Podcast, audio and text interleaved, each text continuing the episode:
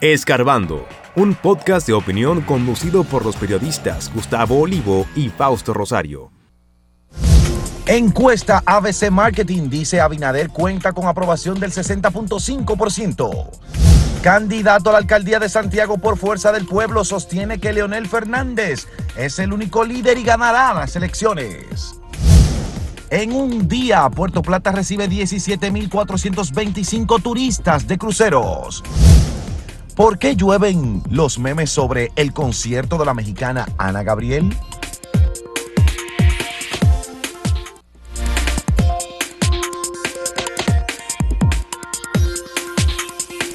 Bueno, eh, como hemos estado comentando, este es un año preelectoral y yo diría que ya es un año electoral, María Luisa, porque es constante eh, el, surgir de noticias y opiniones. El dominicano siempre está en política, pero ahora más que nunca. Exacto, eh, sobre política. Ayer eh, la empresa que hace encuestas, ABC, Marketing, o ABC Marketing, sacó una nueva encuesta que envía a los medios, en donde coloca al presidente Abinader en la cabeza del liderazgo con más de 60% de aprobación lo que pone contentos a los PRMistas, que por cierto el PRM ya se está moviendo mucho, está juramentando personas, está conquistando gente de otros partidos, hoy mismo tiene una juramentación, tiene otra actividad y tienen una meta que se han dado, dicen ellos, de agregar por lo menos un millón de personas más al padrón del PRM. Pero los competidores del PRM, los opositores, no se duermen tampoco eh, Fuerza del Pueblo, el partido de Leonel Fernández, permanentemente está anunciando eh, las juramentaciones, sobre todo de ex miembros del PLD.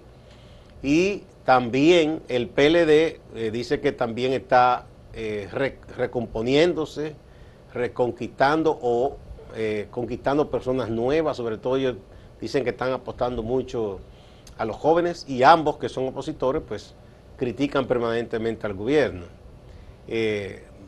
parece que este año eh, va a ser más eh, intenso de lo que se pensaba en cuanto a política se refiere. En vez de tener eh, un año preelectoral y el año de las elecciones, yo creo que tendríamos dos años electorales. y como bien dice, pues aunque el PRM todavía no ha definido su candidato, quién sería su candidato presidencial, pues las voces y, y como que se dice a nivel popular, lo que se dice es que sería el presidente Abinader quien, como menciona, según esta encuesta de esta empresa peruana, eh, tiene un 60% de, de, de aceptación. sí, de aceptación de la ciudadanía eh, y en sí también encuesta, eso es de aceptación de su labor, de su labor como presidente, un 60%. De opinión favorable, sí. Exacto, de opinión favorable, 60.5 de, de su labor como presidente. Pero también la encuesta eh, le preguntó a los entrevistados que por quién votaría si las elecciones fueran hoy. Y en sí también ganaría, eh, o ganó en esta encuesta, el presidente Abinader, seguido de Leonel Fernández luego Abel Martínez y después eh, algo más con un porcentaje menor, pues Guillermo Moreno y los demás partidos como eh, Miguel Vargas.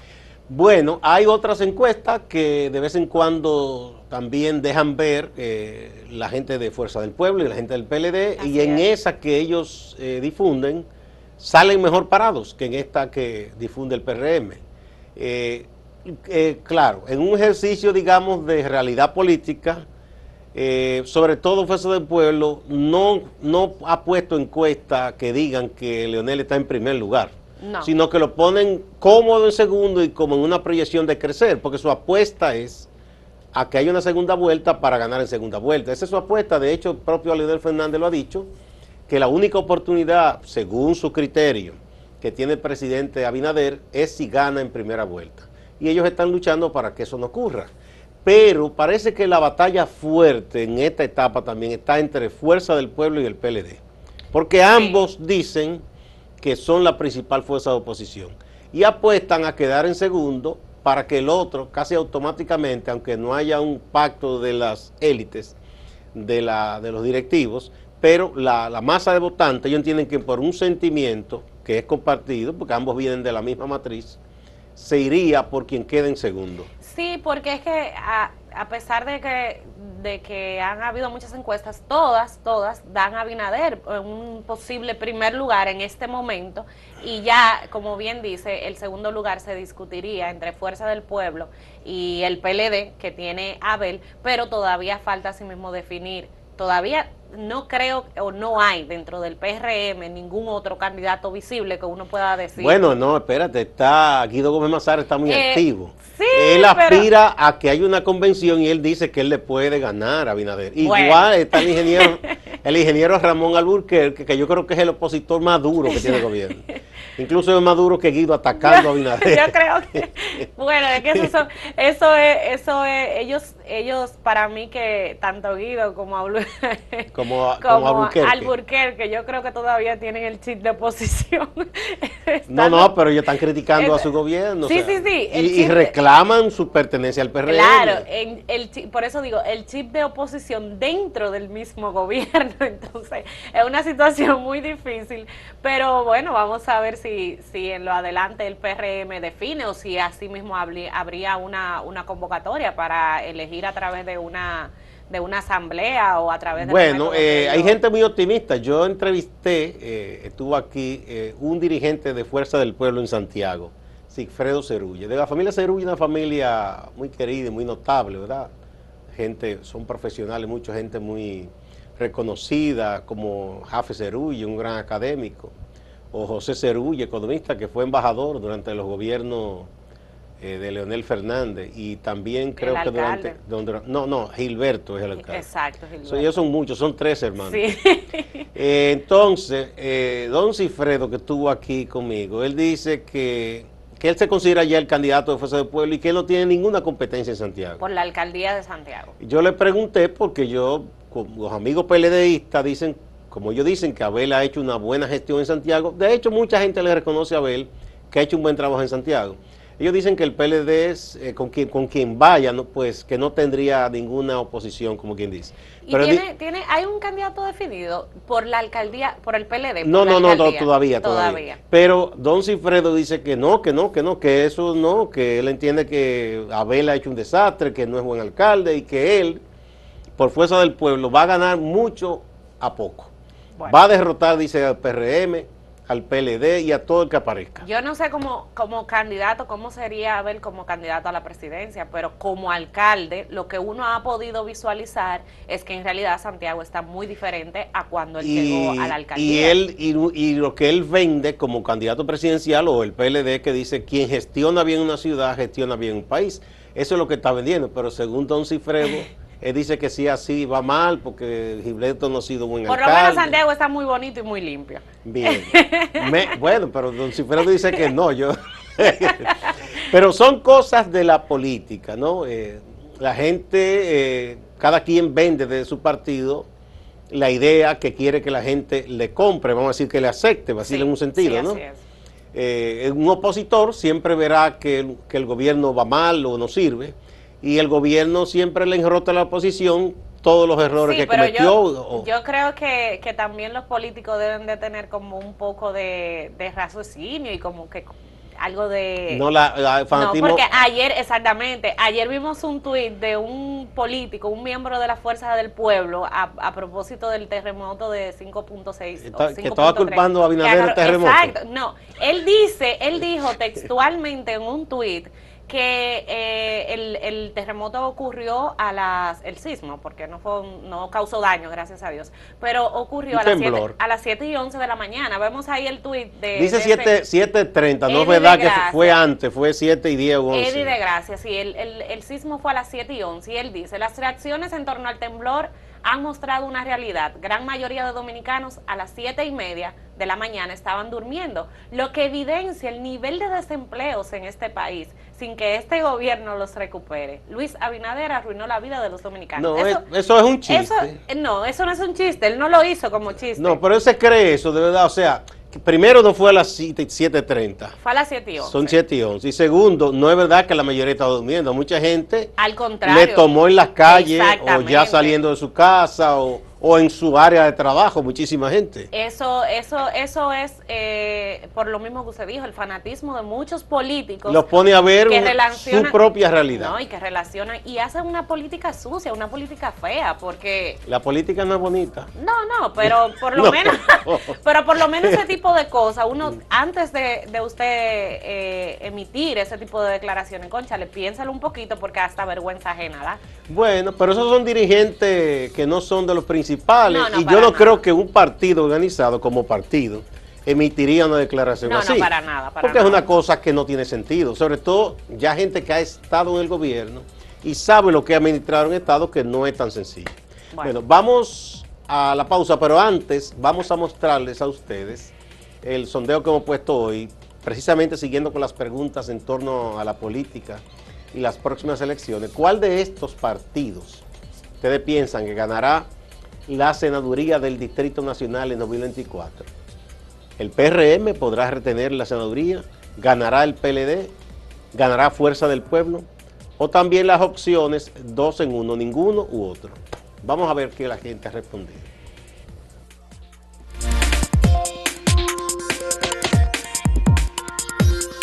Si quieres anunciarte en este podcast, escríbenos a.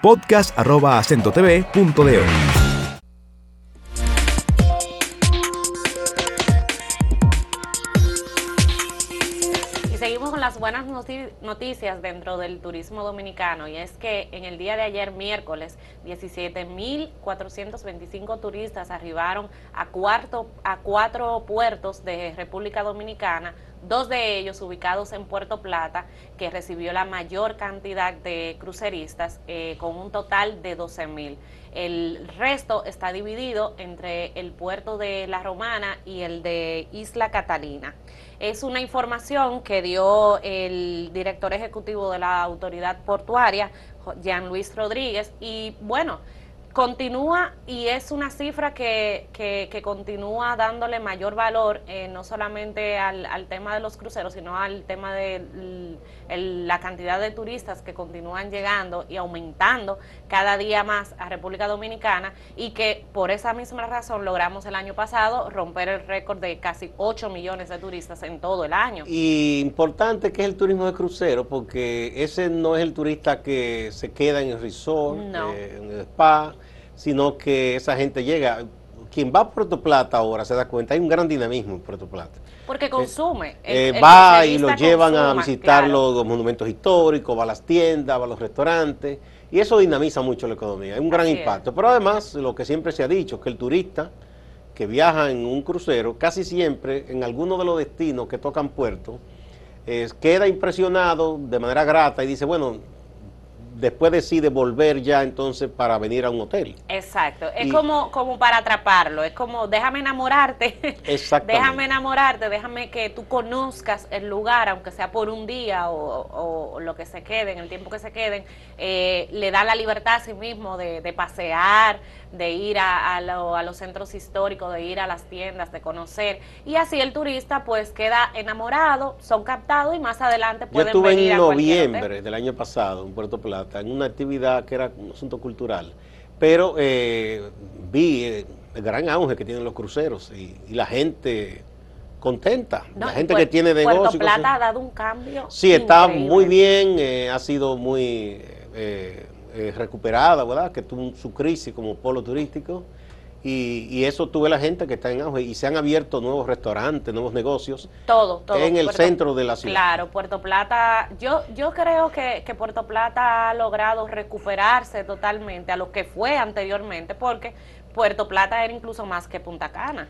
Bueno, numéricamente. En numéricamente, en, en, cantidad de, turistas. Después Punta Cana sobrepasó Exacto, después Punta Cana pues tuvo un resurgir muy grande y Puerto Plata con el tema de la prostitución, de la inseguridad y todo eso fue eh, cayendo hasta que ahora pues lograron o se ha logrado recuperar eh, muchísimo. No, y hubo un incidente, hubo dos cosas. Una fue un avión eh, que habían muchos turistas alemanes sobre todo, que se cayó y eso se manejó muy mal. Eso fue en el último gobierno del doctor Balaguer. Y también habían también unos sindicatos muy agresivos de taxistas y eso, que no estaba muy organizada la cosa. Y en esa misma época, en una pelea, eh, lanzó una pedrada que por mala suerte se le, le fue a dar en la cara a un capitán de un barco, un canadiense y el hombre hasta perdió el ojo. Y eso, eso hizo un daño porque entonces eso fue un descrédito muy grande. Sí, pero todo, eso... Todo eso fue una mala mala imagen que se muy mala. Y quebraron algunos hoteles.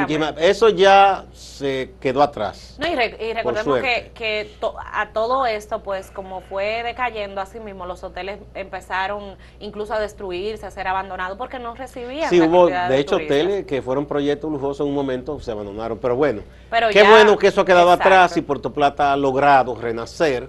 Y los cruceros yo creo que son un éxito. Eh, de hecho, vienen nuevos proyectos eh, eh, para cruceros. Así es. Porque eso, eso es interesantísimo y de hecho se está mucho hablando de la idea de que los cruceristas que lleguen a un puerto en yates más ligeros sean llevados a pasear a otros puntos turísticos del país y eso también va a impactar económicamente. Dinamiza muchísimo la economía por el mismo tema del consumo que tienen este tipo de turistas. Pero hay otro tema que no es turístico ni político. Es algo más de entretenimiento. Y que, yo, lo más viejito, dijimos, ¿pero qué, ¿y qué es esto que vimos de los memes y los relajos que ustedes estaban haciendo? ¿Por qué que hacen tanto, tantos chistes con Ana Gabriel a propósito del concierto que ella está anunciando aquí en el Palacio Ana Gabriel es sin duda una de las, yo creo, tengo la, la ella es muy cotizada. Sí, pero es una de las artistas más queridas a nivel de Latinoamérica en el tema de, música romántica y todo esto.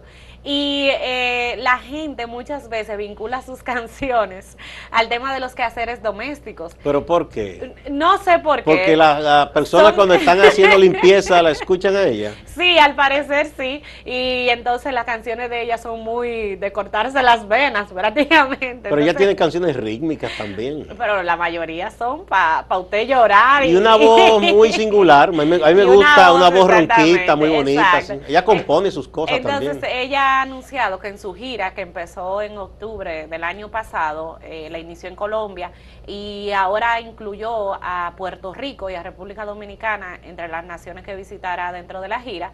Y en abril, el 21, 27 creo, algo así, es que llegaría a República Dominicana al Palacio de los Deportes del Centro Olímpico. Y bueno, la noticia se dio el fin de semana y causó gran sensación en redes sociales, primero por la gente que la sigue, fanáticos de verdad que son de Ana Gabriel, que tienen toda la vida. Yo tengo eh, hermanas que son fanáticas de ella, igual que tipo Marco Antonio Solís, son artistas mexicanos muy queridos. Y entonces la gente empezó con en todo esto de los memes en redes sociales, eh, tipo eh, que el outfit, por ejemplo, que iban a usar para ir a su concierto era tubi, que iban a llevar una escoba, un swapper. Pero aunque han hecho, vamos a decir, una broma de esto hasta medio de burla, pero... No, no, no es de burla, es, más bien como algo gracioso, pero es... Le hacen bien a Ana Exactamente. porque le han hecho una campaña gratis. Exactamente, no, y no solamente eso, no lo hacen por mal, lo hacen al contrario, como que son fanáticos, incluso no gente ya tan adulta. Y es verdad que la gente cuando está dando escoba y escucha a Gabriel, tú, tú la pones Ana Gabriel cuando está en, Probablemente en, algún momento le fue. Porque yo como que no lo relaciono, ¿no? Eh, bueno, probablemente quizás porque son más las mujeres que hacen eso de, poner música. Lo cierto es que ha sido tendencia en Twitter y, En Twitter, Bueno, y en la lista de las más leídas en acento está esa información de los memes, está de la que está en primer lugar. El público es extraño. Y un dato muy interesante, por eso digo que no simplemente quizá o no es probablemente de burla que lo hacen, sino de aprecio, de gente que de verdad, ¿no? exacto, y de gente que va a ir al concierto, porque andan muerto locos en redes sociales por la boleta y las boletas todavía ni siquiera están disponibles. Estarían disponibles a partir del 15 de febrero. Ni siquiera preventa ahí. No, a partir del 15 de febrero y ya la pues gente está ansiosa. Va a ser un éxito entonces. Sí, esperemos que sí, yo también espero darme y acudir. Pues, y que, mira, a veces esas cosas son hasta buenas porque con medio de bueno, ayer el miedo por el terremoto, ah, el temblor. Vemos ahí en Ese es uno de los memes, ¿verdad? Uno de los memes del swapper, la escoba, el tubi, las mujeres que se hacen su tubi para limpiar. Eh, bueno, y dice también, sorprende la cantidad de hombres y que kit para concierto de Ana Gabriel. Dice un comentario, sorprende la cantidad de hombres emocionados porque Ana Gabriel, Ana Gabriel se presente en el país. Ojo con eso, no, eso eso no tiene que ver porque hay hombres. Pero se agregó un ron ahí. Vaya la publicidad gratuita, gratuita. no, yo, vi otro comentario que los patrocinadores del concierto deberían de ser a Haxclor o Homo. bueno, vamos a decirle de nuevo a la gente. La, la encuesta del día de hoy, vamos a recordársela a la gente. ¿Cuál de estos partidos ganará la senaduría del Distrito Nacional en el 2024? ¿El PRM, el PLD, la Fuerza del Pueblo o ninguno otro? Vote en nuestras, en nuestras redes sociales en acento.com.do y nuestro canal de YouTube Acento TV. Vamos a una pausa y regresamos.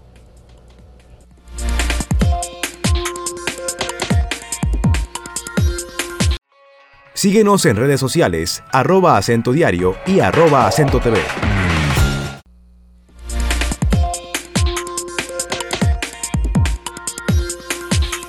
Vamos a ver cómo ha respondido la gente al sondeo de hoy. Que siempre recordamos que es un sondeo, no es una encuesta científica. ¿Por cuál de estos partidos o cuál de estos partidos usted piensa que ganará la senaduría del Distrito Nacional en 2024? Mira, aquí en el portal, la mayoría, notable mayoría, 73.55%, dijo que el PRM. En segundo lugar, eh, respondieron con 12.4% diciendo que Fuerza del Pueblo es el partido que va a ganar. Pues el pueblo no ha mencionado todavía posible candidato. ¿no? Eh, y en tercer lugar está ninguno u otro, 7.44%. En cuarto, PLD, 6.61%, que tampoco he visto que ha mencionado así un candidato definido, ninguno definido todavía. Bueno, vamos a ver en Twitter qué dijo la gente. Y bueno, en Twitter el PLD va arriba con el 54.9%, eh, mientras que el PRM tiene 24.7%, la Fuerza del Pueblo 17.3% y ninguno u otro eh, un 3%. Es una visión distinta a la de Twitter y la que, de la gente que entra a la página. Vamos a ver en YouTube. Aquí también PRM, pero no tan elevado como en la página, aunque sí es holgada el porcentaje 66%. En segundo lugar, Fuerza del Pueblo, 22%. En tercero, PLD, 8%. Y en cuarto, con 5%, ninguno u otro.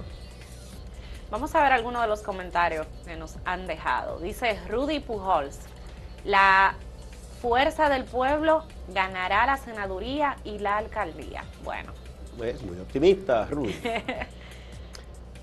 Vamos a ver, aquí está José Beato que dice, la Fuerza del Pueblo dará la pela del siglo los seguidores de la Fuerza del Pueblo estuvieron activos. Dice Francia Josefina, mientras no robe y desfalque o se venda y cobra mercaderes en contra de los intereses del pueblo, que siga Faride. Ok. Ese PRMista, o, o faridista. o faridista, sí.